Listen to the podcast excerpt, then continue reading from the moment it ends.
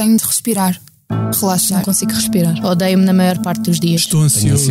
Estou tão cansada. Estou sempre com medo que descubram que sou um impostor. Sou uma impostora. Sinto-me um impostor. Não consigo respirar. consigo Estou sempre dormir. com sono, mas quando preciso dormir Sou não consigo. dispensável. Penso que vou falhar. Estou cansado com muito trabalho. Tenho estado muito cansado. Já acordo ansiosa. Não vou ser capaz. Sinto que nunca sou boa o suficiente. Não sou forte o suficiente. Tenho o peito em carne viva. Estar sempre bem é uma pressão enorme. Leva a dissimulação. Acho sempre que nunca vou conseguir alcançar os meus objetivos. Tentar não controlar tudo à minha volta. Ninguém espera isso de mim. Só eu.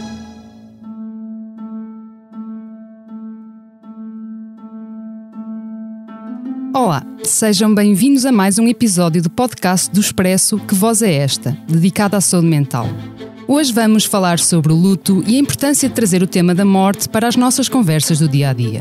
Vamos também tentar perceber como é que o acompanhamento das pessoas que sofrem perdas, uma área que ainda carece de investimento no nosso país, pode possibilitar processos de luto mais saudáveis e menos traumáticos. Eu sou a Helena Bento e comigo tenho Maria Casenave, que tem 36 anos, é de Lisboa e trabalha como gestora de projetos educativos. A Maria está hoje connosco para partilhar a sua experiência recente de perda e luto.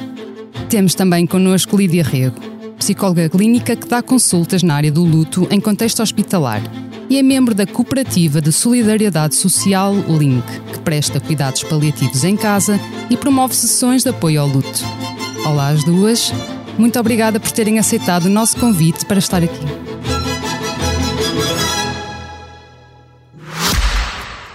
Esta é a nossa voz, a voz da Medis, sempre ao seu lado no acesso, prevenção e acompanhamento da saúde, com produtos e serviços que fazem bem ao corpo e mente. A cobertura de saúde mental, com psicólogos e psiquiatras online, e as ferramentas necessárias para um melhor conhecimento e acompanhamento da sua saúde mental estão disponíveis para todos os clientes. Saiba mais em medis.pt. Que voz é esta? É a voz de quem está e estará sempre ao seu lado. A Medis. Maria, vou começar por si.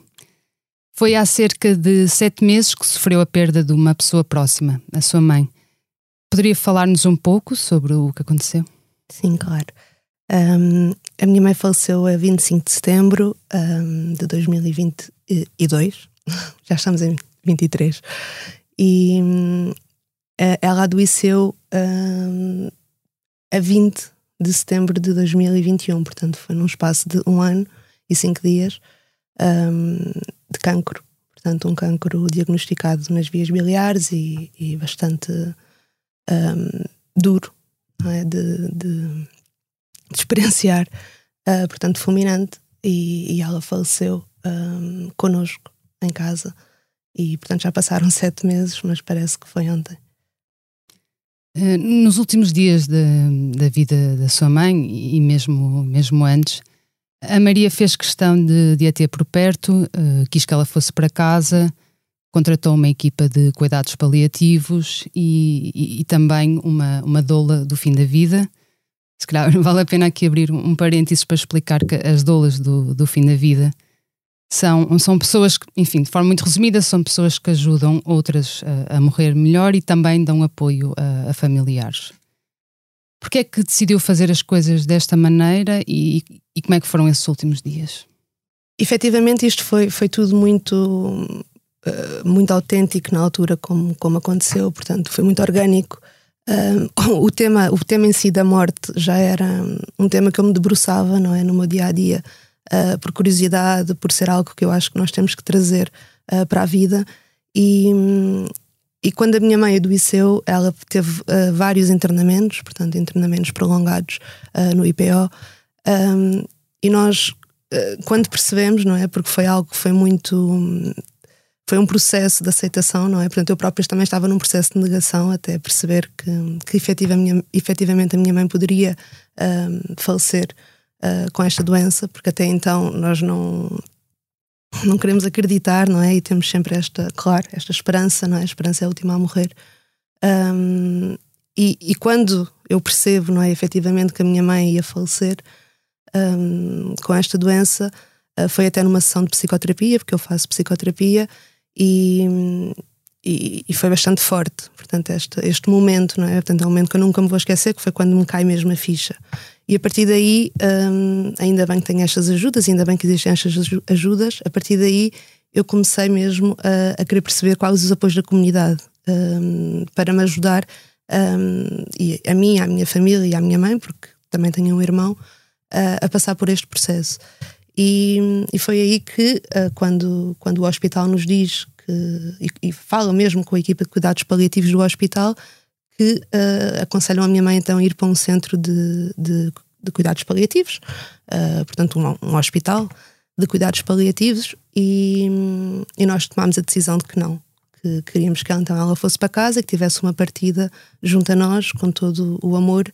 Um, Mas porquê é que, porquê é que acharam que seria realmente importante? Porque hum, a, a, morte também é um momento sagrado, como o nascimento. Então. Um, só morremos e só nascemos uma vez na vida, então ter este apoio, não é, de, da comunidade que também está aqui connosco e do projeto das doulas de fim de vida, um, que nos podem ajudar, faz toda a diferença, quer para nós, uh, familiares que estamos a acompanhar uh, a partida, não é? De, ainda por cima de uma mãe. Um, não há descrição para, para o conforto, é. Um, faz toda a diferença, até para nós que cá ficamos, não é? Para ela que vai, que vai partir, e para nós que cá ficamos.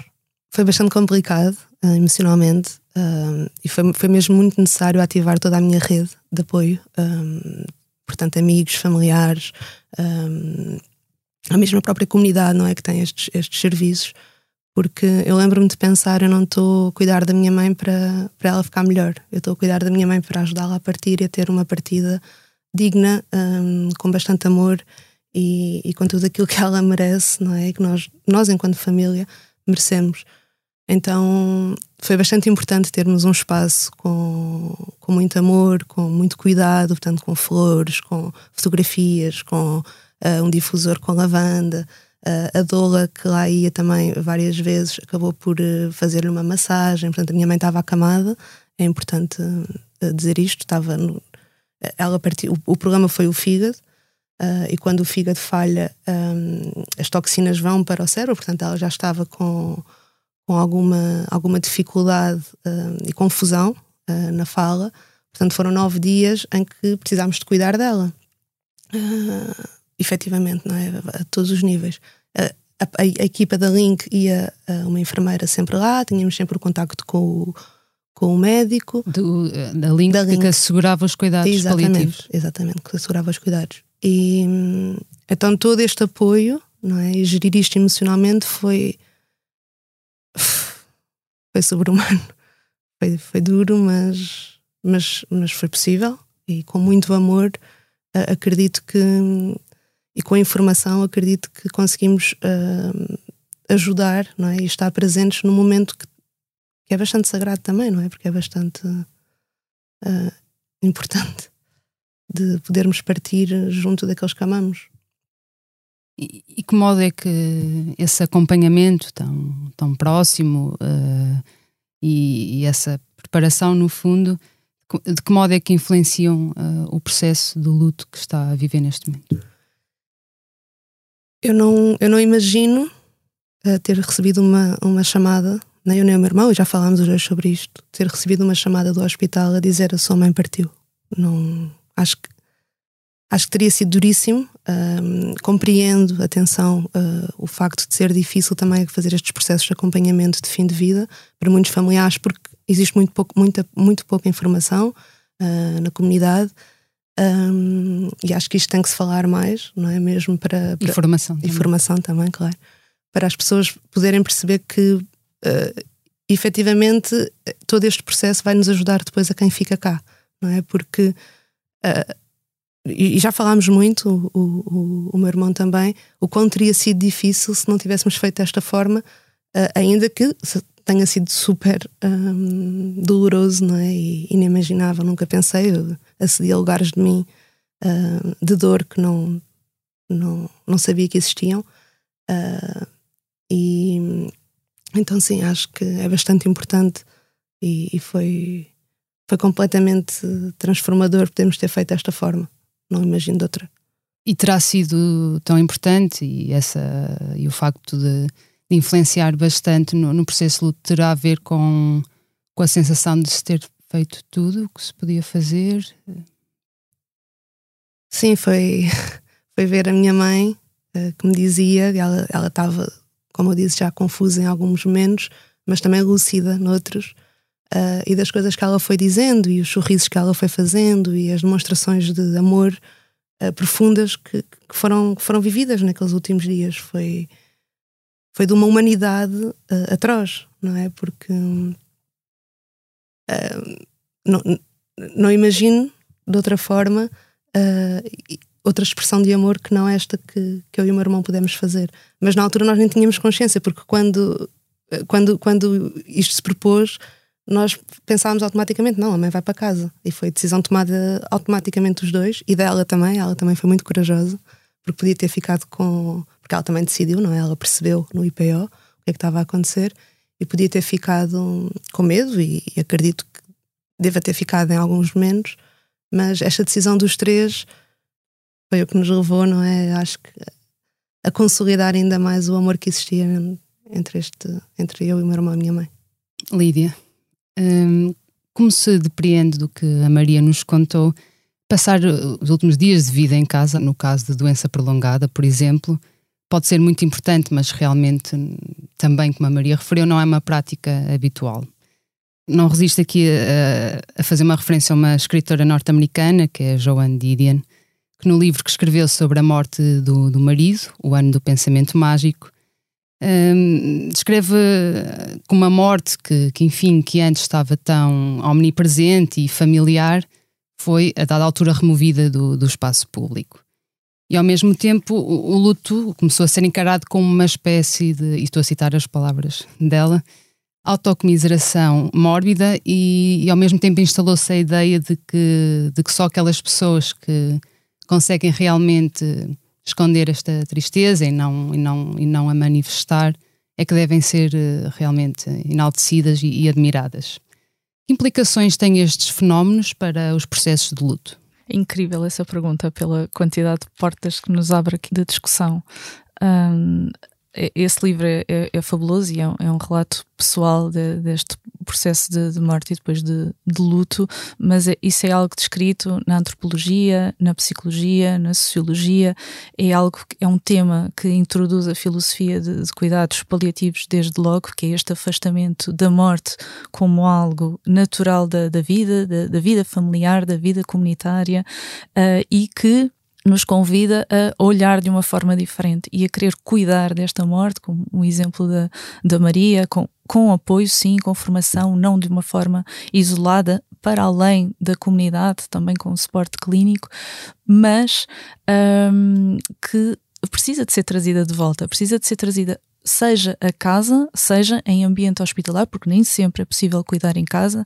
A, a minha tinha trazer também esta, esta noção e que a Maria também tem essa sensibilidade. Nem sempre é possível, nem sempre se quer, nem sempre é possível, mas também é possível humanizar estes cuidados e trazer esta, esta abertura à morte como algo natural, como um processo decorrente, seja de doença, seja de uma, uma situação súbita, mas que precisa de ser cuidada e amparada um, para ser também entendida e acompanhada pelos outros que estão próximos de uma forma natural.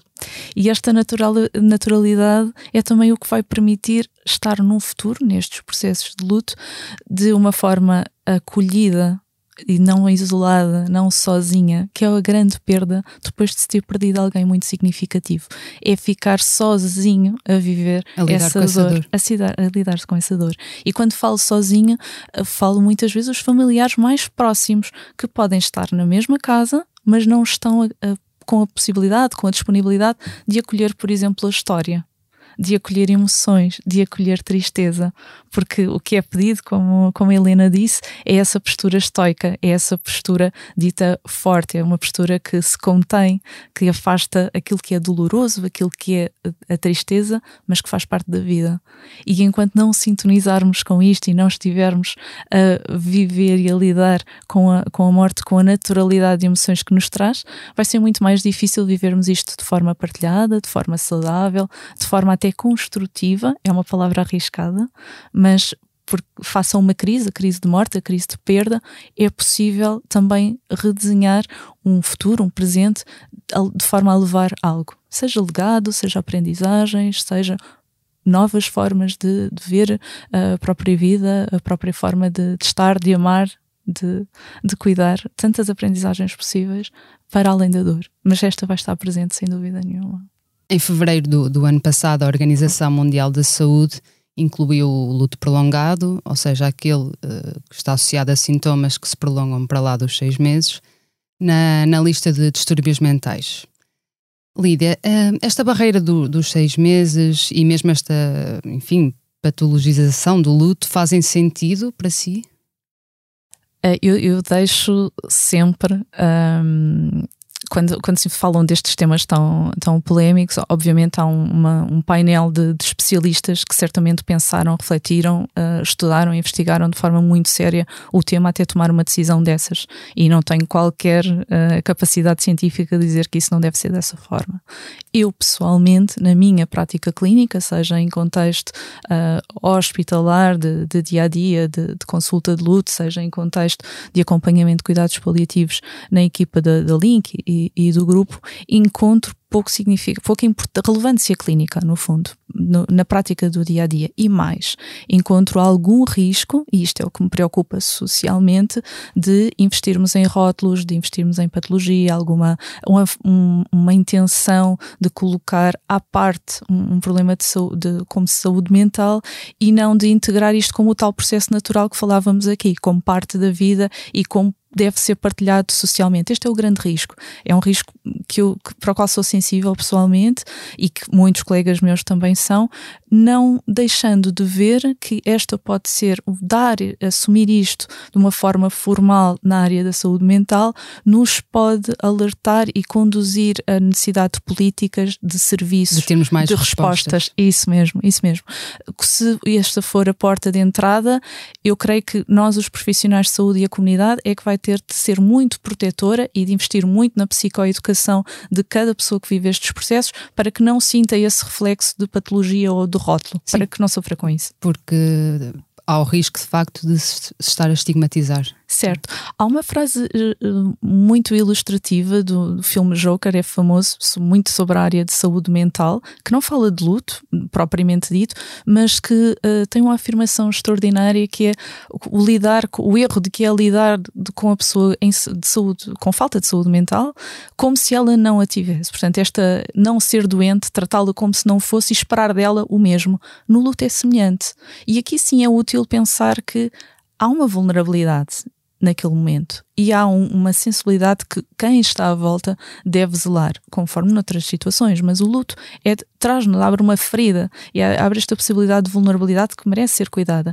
E então, olharmos a pessoa de, com um problema de saúde mental como tal e fornecer-lhe os recursos, ferramentas, apoios, respostas adequadas, é ótimo. Da mesma forma que é ótimo, então, olharmos a pessoa que vive um processo de luto como vulnerável de alguma forma e o que é que lhe podemos oferecer e, e, disponibilizar para que possa fazer o seu percurso de forma natural. Agora, sobre este, este, esta sensibilidade sempre de não apartar e de não colocar sobre um estigma que vai sentir, fazer sentir como algo que está a viver de uma forma muito excepcional e muito uh, até incorreta. Há muito, às vezes, eu estou a fazer bem o meu processo esta procura de validação existe.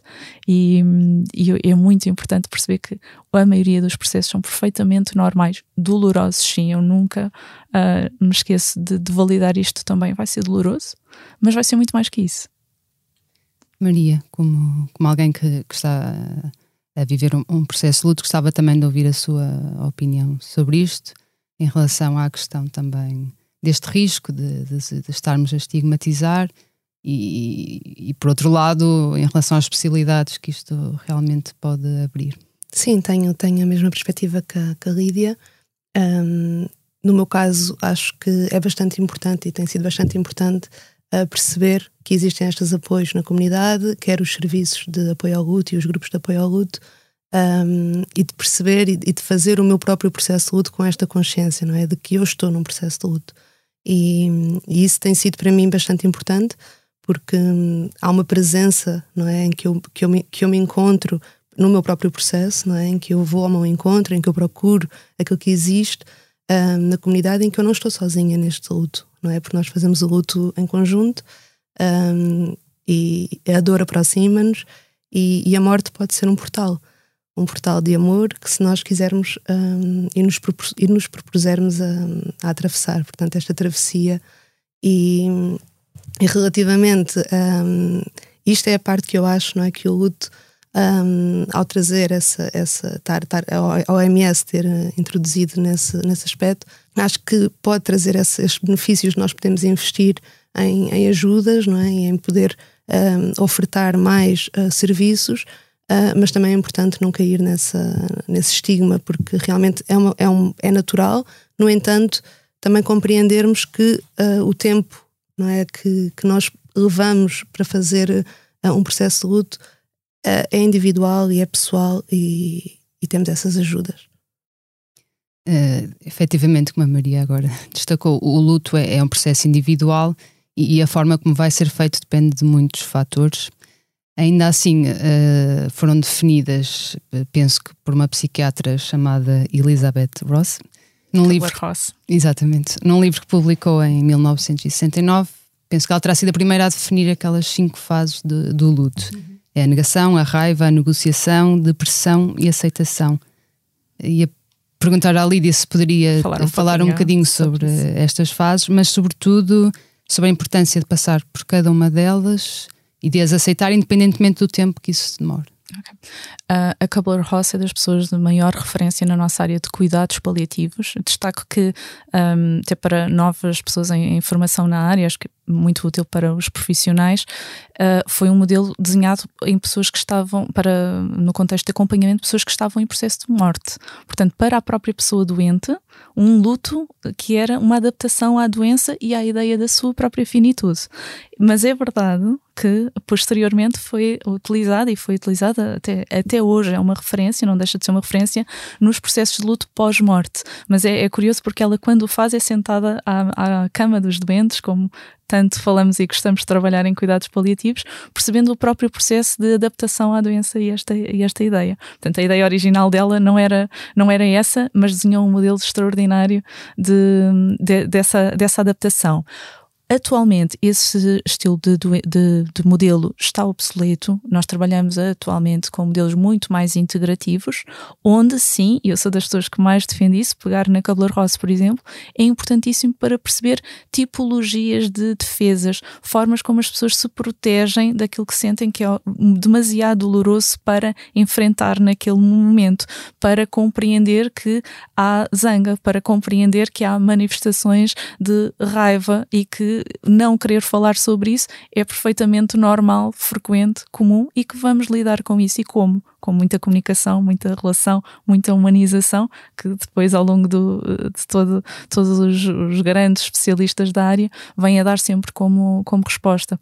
Mas estes, estes modelos. Um, mesmo os mais integrativos, são de grande uh, utilidade, no fundo, para nos guiar em intervenção aos profissionais que fazem acompanhamento em consulta, uh, aos profissionais que dão uma resposta próxima destes, destes processos. Exige muita atualização, muita sensibilidade clínica também para escolher a cada momento que ferramentas introduzir, aquilo que é mais útil, aquilo que é prioritário. Ainda há pouco tempo tivemos numa atualização importante nesta, uh, desta, desta área do luto, mas uh, para a própria pessoa sentir que tem que cumprir um guião, um guião de fases, é extremamente penoso também ter esta noção de que aquela fase é sequencial, de que vem uma a seguir à outra e que só estarei bem quando aceitar, isto é penoso. Isto é penoso. E, e, realmente ficarmos presos nesse, nesse modelo é muito limitador. Por isso, isto deve ser sempre entendido. Primeiro, a origem, que é diferente daquela que muitos colegas utilizam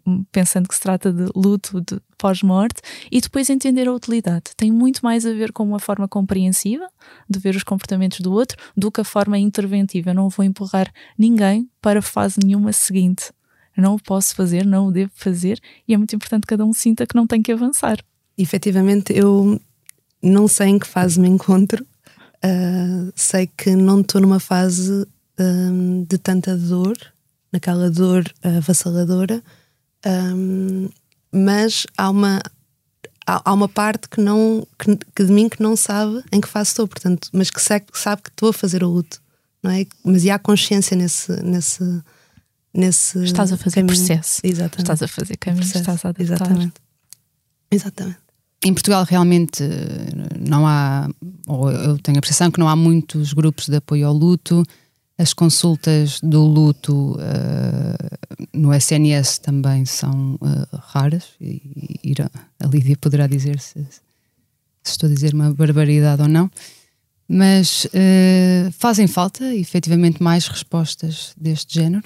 Sem dúvida. Eu sou uma privilegiada porque, além desta uh, cooperativa de cuidados hum, paliativos em casa, a Link, uh, eu trabalho no contexto hospitalar através de um projeto uh, financiado pela Fundação La Caixa, uma EAPS que pertence a minha, pertence ao Instituto São João de Deus, que são equipas psicossociais e espirituais de apoio nestes contextos que há no Serviço Nacional de Saúde Domiciliário e também em meio hospitalar e agora até em, em herpes, em residenciais de idosos, e que vem, veio gerar esta possibilidade de resposta de ter profissionais, neste caso Serviço Social e psicólogos, psicólogos em particular, que desenvolvem e abriram consultas de luto em âmbito de cuidados paliativos que são acessíveis para as pessoas de forma gratuita, aberta nestes, nestes centros, neste tipo de, de resposta e que permitem atender um muito maior número de pessoas do que aquelas que era possível um Sistema Nacional de Saúde sem estas equipas EAPS que, que, vier, que vieram reforçar a, a resposta.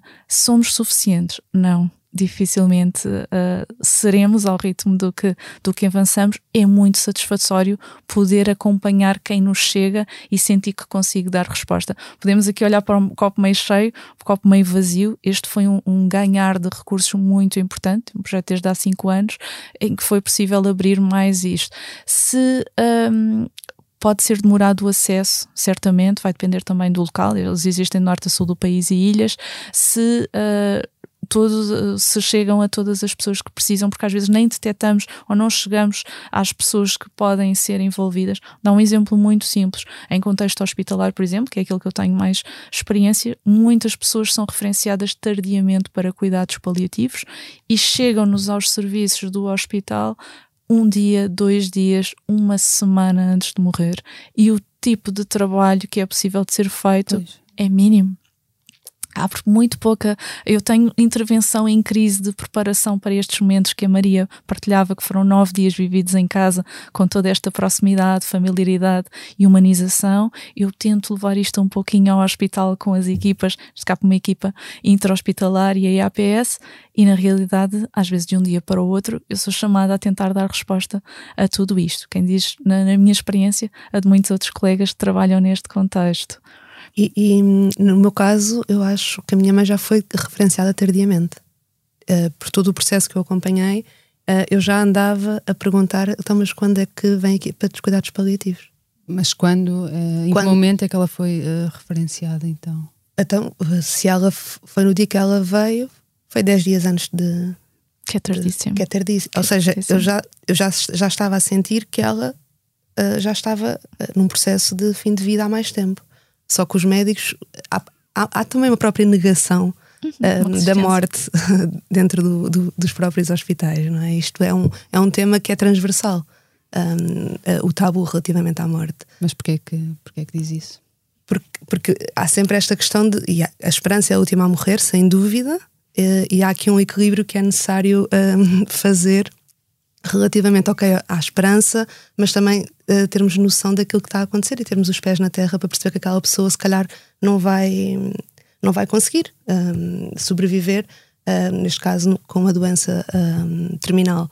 Então, este, este um, quase este jogo de cintura, não é? Que temos que fazer, uh, não é fácil porque, se calhar, há muitos, há, em muitos hospitais há esta, esta vertente de que temos que olhar sempre para o salvar a vida, não é? E a Lídia também deve. Aqui a grande condição é que, quando estamos aqui a falar de luto, é? o que uhum. é que os cuidados paliativos podem ser ativados mais cedo, estes recursos que são escassos, mas que podem ser ativados mais cedo, dá-nos um maior espaço de trabalhar com os doentes e com as famílias em muitos dos fatores protetores de luto.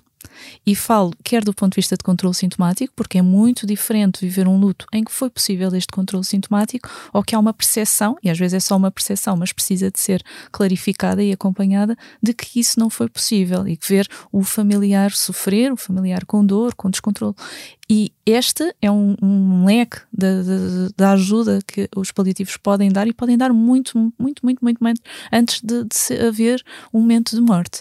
E esse acompanhamento pode ser ainda complementado com outras respostas. A atenção à família, a psicoeducação em caso de haver crianças nessa família que precisam de ser ajudadas também a perceber o que Mas é que vai acontecendo. Depois de, muito antes, muito antes, antes em, vida, de, em, em vida. vida. Mas depois mantendo esse acompanhamento após. Se necessário, porque a verdade é que não é obrigatório que um processo de luto tenha de ser acompanhado por profissionais. Depois de, de um, uma terapia, um, um, grupo, um psicólogo, um terapeuta, não é obrigatório. Pode ser um, um trabalhado, inclusive, preventivamente, a grande lógica deste. Para depois deste, não surgirem isso mesmo. os problemas. Exatamente, para termos maior reforço dos fatores protetores e cuidar bem é um grande fator protetor, ter esta morte humanizada presente de família, onde há expressão de amor, onde há expressão de gratidão, vivências novas, uh, coisas novas que surgem na relação, porque se vive até ao fim, vive-se até ao fim aquela relação e, e vive-se para além dela.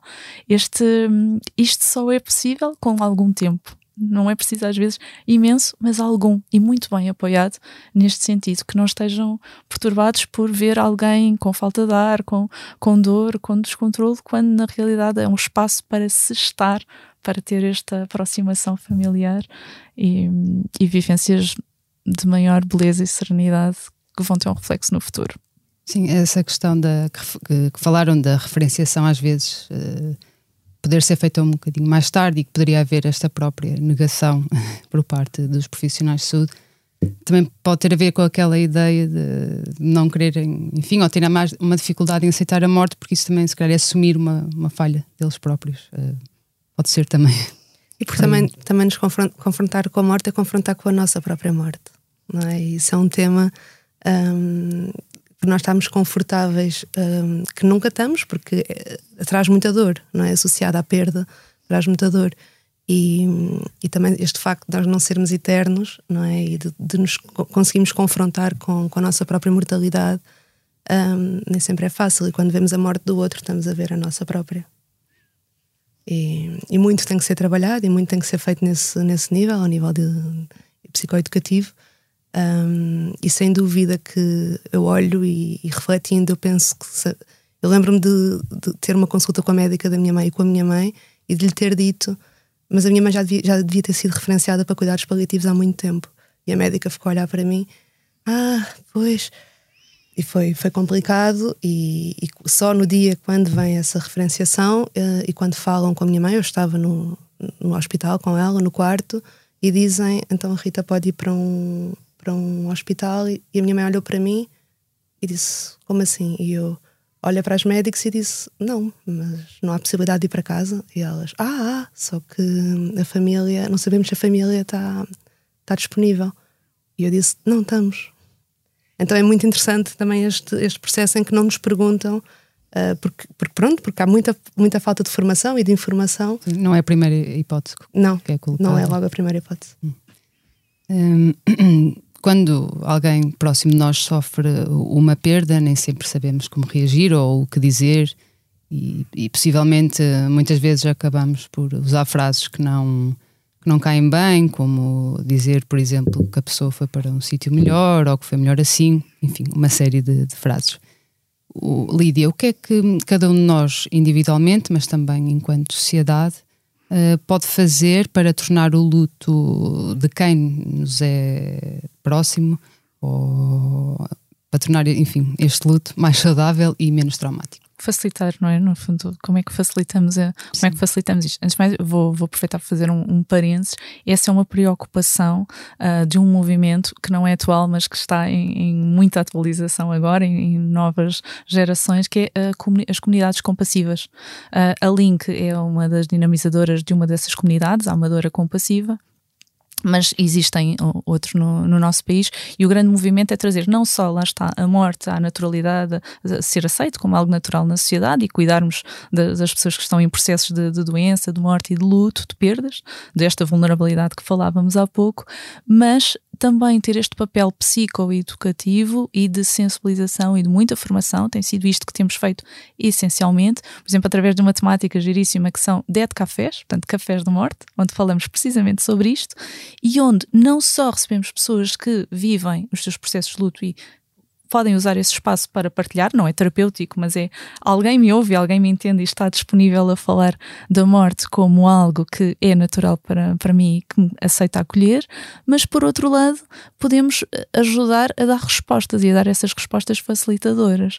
E a postura é, sobretudo, o que é, que é esta compaixão que dá resposta, que, que engloba tudo isto? É estar sensível ao sofrimento do outro, ter a intenção, emocionar, gera uma emoção, inevitavelmente, muitas vezes é da tristeza, que é desconfortável, mas gera uma emoção, uma intenção de fazer algo para mudar e uma ação, e por isso a compaixão é a ação, falamos sempre deste, deste termo. E nessa ação é perceber o que é que o outro precisa de mim.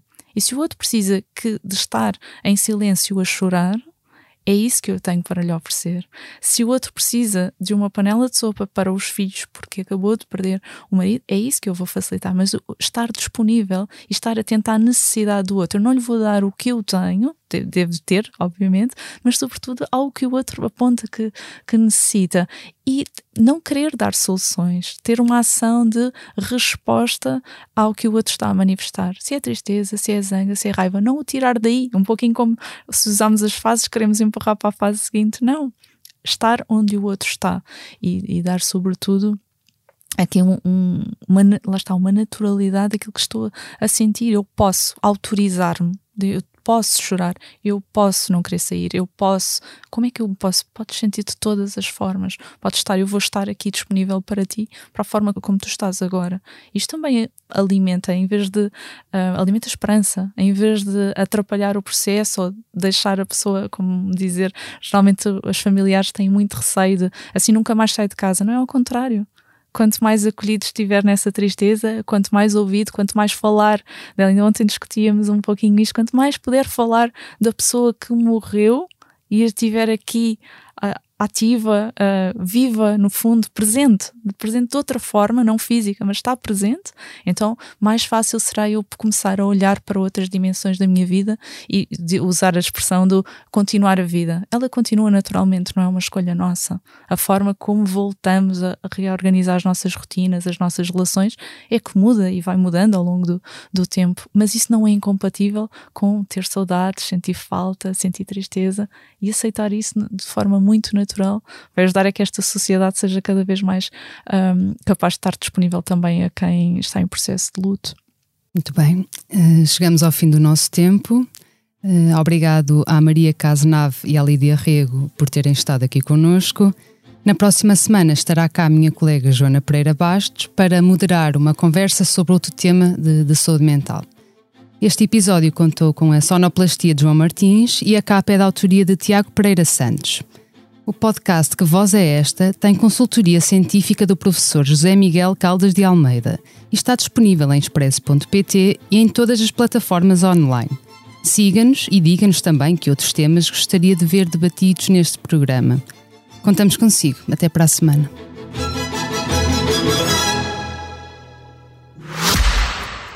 Esta é a nossa voz, a voz da Medis, sempre ao seu lado no acesso, prevenção e acompanhamento da saúde com produtos e serviços que fazem bem ao corpo e mente.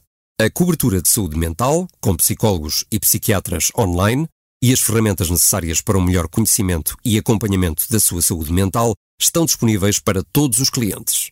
Saiba mais em medis.pt. Que voz é esta? É a voz de quem está e estará sempre ao seu lado. A Medis.